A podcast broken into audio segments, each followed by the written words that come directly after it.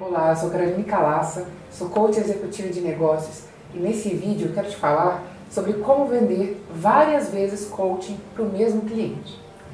Quando você atua no mercado de life coaching, provavelmente o cliente vai passar por uma experiência de coaching de vida. Essa experiência tem um número limitado de sessões e depois dessa experiência, o processo de coaching acaba para ele não virar terapia em um processo longo demais. Mas no processo de coaching executivo de negócios, não necessariamente é assim. O processo de coaching de executivo e business, muitas vezes, ele dura mais do que um número limitado e pequeno de 10 ou 12 sessões. Ele dura um período maior, dependendo do objetivo do processo. Então, por exemplo, se a pessoa vai mudar é, de um cargo de coordenação e vai ser preparada para assumir uma diretoria. Isso já aconteceu comigo. Ou a pessoa está sendo preparada de um cargo de gestão, de gerência para diretoria. São processos que têm, às vezes, gaps de desenvolvimento maiores e por isso o processo pode ser mais longo do que simplesmente 10 ou 12 sessões, 2 ou 3 meses de trabalho. Existem processos que demoram 6 meses, 8 meses, até 12 meses pode durar um projeto de desenvolvimento. Isso não é uma regra, mas isso pode acontecer em alguns projetos. E além disso, no processo de coach executivo de negócio, você está dentro de uma empresa. E mesmo que você atenda empresas muito pequenas, dificilmente a empresa não tem pelo menos dois funcionários ou dois sócios que trabalham no negócio. Isso significa que você já vai fechar múltiplos clientes de coaching e você tem potencial de começar com um e fechar mais clientes depois. Se você atende outros tipos de empresas que têm 10, 12, 15 funcionários, seu universo de possibilidades é maior. Empresas maiores têm muito mais possibilidades e oportunidades. Agora, o que faz com que uma empresa contrate você uma vez para fazer um projeto de coaching e comece a te contratar para fazer vários outros projetos? Primeiro é confiança. Mais do que resultado, uma empresa avalia a confiabilidade do coaching é a postura que você adota, sua postura de isenção, o seu relacionamento com o cliente, seu relacionamento com o RH ou o dono do negócio, aquela pessoa que te contrata.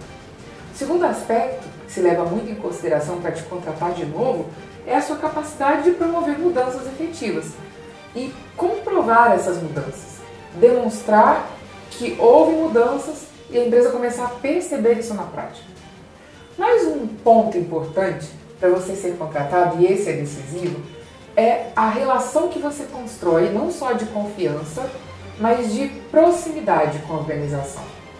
Essa relação de proximidade, ela se dá quando você se coloca presente. Estar presente não é simplesmente dar feedback sobre o andamento do seu projeto, mas estar presente é se colocar disponível para contribuir com a empresa, entender quais são os desafios da empresa nesse momento e se colocar como uma possível solução para esses desafios. E mais um ponto e um aspecto é ir apontando para a organização, pela pessoa que te contratou e para quem você dá feedbacks, apontando oportunidades de desenvolvimento que você percebe a partir dos projetos de coaching que você realiza.